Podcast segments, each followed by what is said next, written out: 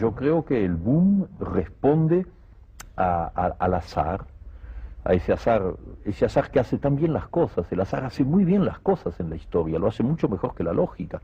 Que en un momento histórico importante para América Latina, en que está dominada por un imperialismo que la quiere convertir en una factoría, en una colonia, pues el azar haga que aparezcan cinco, seis, ocho excelentes escritores que lanzan un montón de libros y de golpe crean un estado de conciencia que abarca todo el continente.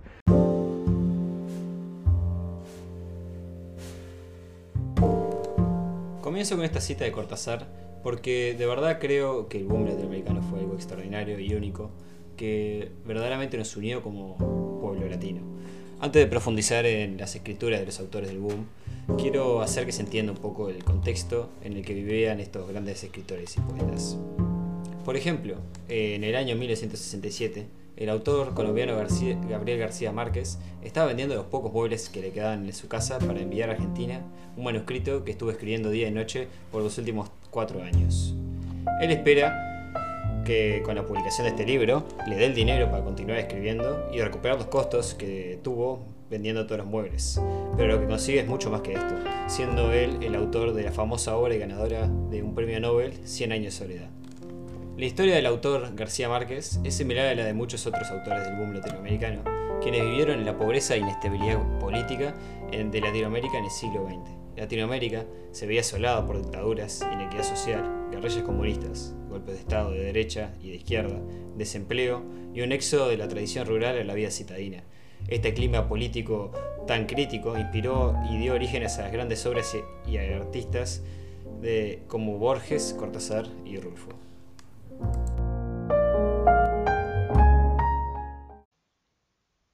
Boom latinoamericano.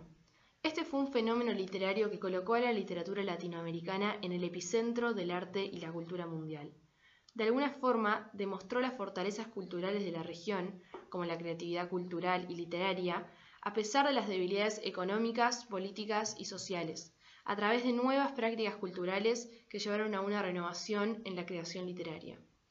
El boom logró combinar innovaciones estilísticas y estéticas con elementos de la cultura y vida de los latinoamericanos. Fue una combinación que generó un gran revuelo a nivel mundial y una visión épica y totalizadora de América Latina.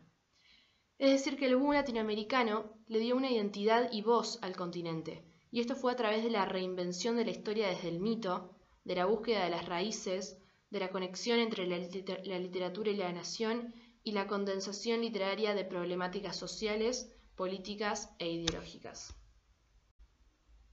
Nueva narrativa latinoamericana. Este es un fenómeno de renovación de la literatura y específicamente en la narrativa que mostraba una nueva visión de la realidad. Se desarrolló mayoritariamente en las décadas del 60 y 70, aunque dando sus primeros inicios en los 40, surgiendo a partir del boom en la literatura latinoamericana. Fue, fue influenciada por cambios políticos en el continente. Se introdujeron y recuperaron elementos de la cultura latinoamericana, pero se rechazó un enmarco exclusivamente nacional. Se intentaba enfatizar la búsqueda de una identidad, tanto personal como colectiva, desde una realidad fragmentada, dislocada y fantástica, el realismo mágico. Entonces el proceso de creación que, sigo en estas cosas no es propiamente desde la realidad, tomando las cosas de la realidad, sino es imaginándolas. La realidad es solo el punto de partida y después hay una recreación total. Total, sí. Lo, lo único que hay de real es la ubicación. Ubicando el personaje, ya le doy yo cierta realidad aparente, ¿no? Y después tengo que inventarle también el modo de hablar, de expresarse porque ellos no se expresan así. Realismo mágico.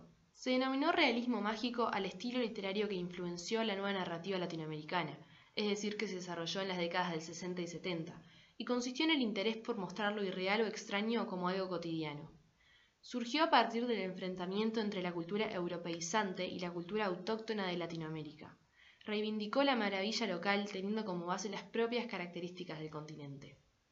Algunas típicas características del realismo mágico incluyen la omisión de una explicación para los elementos mágicos, la multiplicidad de narradores, el tiempo percibido como algo cíclico y que se distorsiona, el fenómeno de la muerte que está muy presente y es tratado como algo natural, El lugar donde se desarrollan las novelas es un ambiente pobre, marginal, olvidado y con condiciones precarias. Ahora observemos un valioso fragmento de Cien años de soledad, una obra que está fuertemente influenciada por el realismo mágico. Entonces, el padre Nicanor se elevó 12 centímetros sobre el nivel del suelo.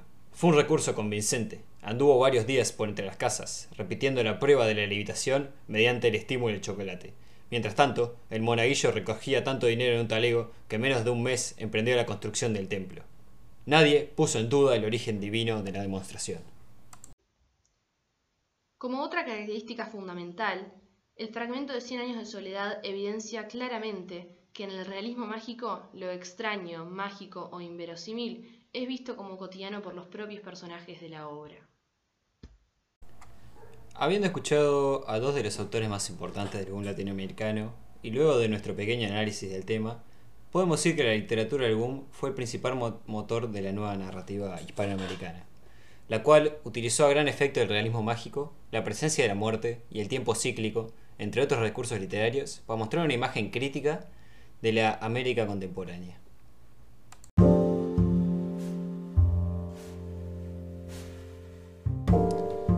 Esperamos que este podcast haya aportado a su comprensión de un tema tan importante y complejo para la cultura latinoamericana actual y esperamos que escuchen otros podcasts de nuestra producción.